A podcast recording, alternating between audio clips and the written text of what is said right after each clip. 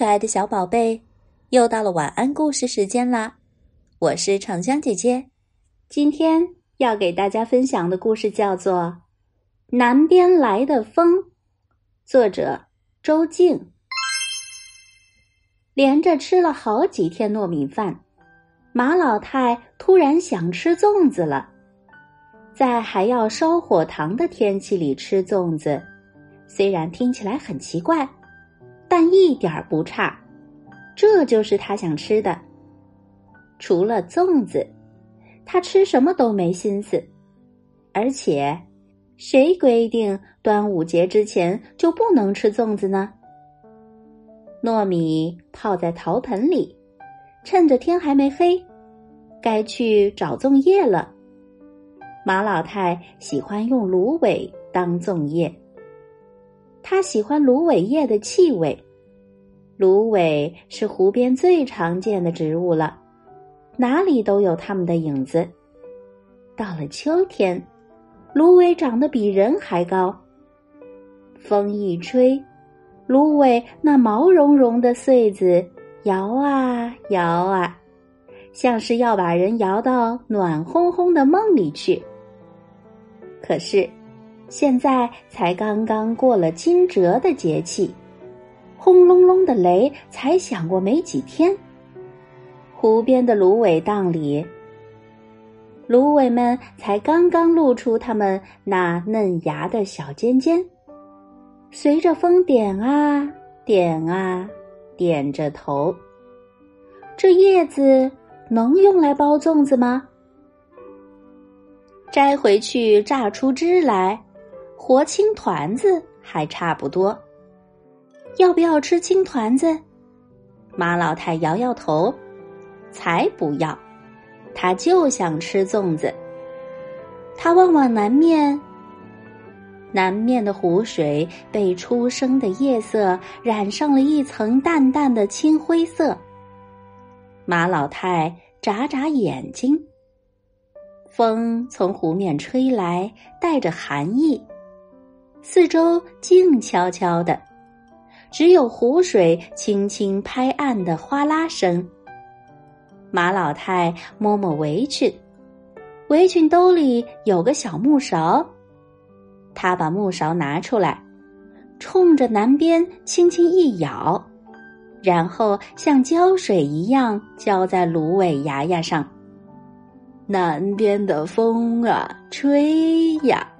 南边的风啊，三月的风，嘿，长了，长了，吹到脸上的风暖和起来，越来越热乎，带着青草的味道，带着各种花的气味，带着青青树叶的味道，芦苇芽芽长起来了，蹭蹭往上长。它一边凌空咬着风。浇着风，一边唱着：“南边的风啊，吹呀，南边的风啊，三月的风，南边的风啊，吹呀，南边的风啊，四月的风，南边的风啊，吹呀，南边的风啊，五月的风。”在马老太轻声的歌声里，芦苇芽芽长到巴掌那么高，长到小腿肚子那么高，长到围裙兜兜那么高，长到胸口那么高，长过头顶去了。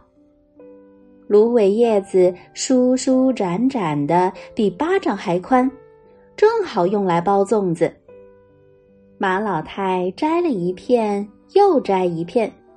一会儿就摘下一大把，他转过身，正要往回走，呱，呱，后面传来青蛙懒洋洋的叫声：“叫吧，叫吧。”马老太说。结果这片高高的芦苇荡里，青蛙一直在叫，到了晚间，还越叫越多，越叫越响了。这可不像夏日的夜晚，树长满叶子，草地开满花，水淙淙流淌，夜鸟在林间飞来飞去，晚间的动物们各自忙活，到处都是声响，青蛙的声音混在其中，就像是一个和声混进大合唱里，会很合适，一点儿都不讨厌。在这样清冷的夜晚。青蛙的声音在清澈的空中显得格外嘹亮，吵得马老太翻来覆去，怎么也睡不着。直到下半夜，青蛙的聒噪声才慢慢弱下去。马老太知道，南边来的风已经远去了。他闻着屋子里芦苇叶的香气，想着粽子的滋味儿。慢慢睡着了，一直睡到太阳升起来，睡到糯米泡的胀鼓起来。好啦，宝贝们，今天的故事就分享到这了。每年的农历五月都会迎来端午节，端午节的习俗是吃粽子。你们喜欢吃什么馅的粽子呢？长江姐姐最喜欢吃蛋黄猪肉馅的。好啦，今天的故事就分享到这了，晚安。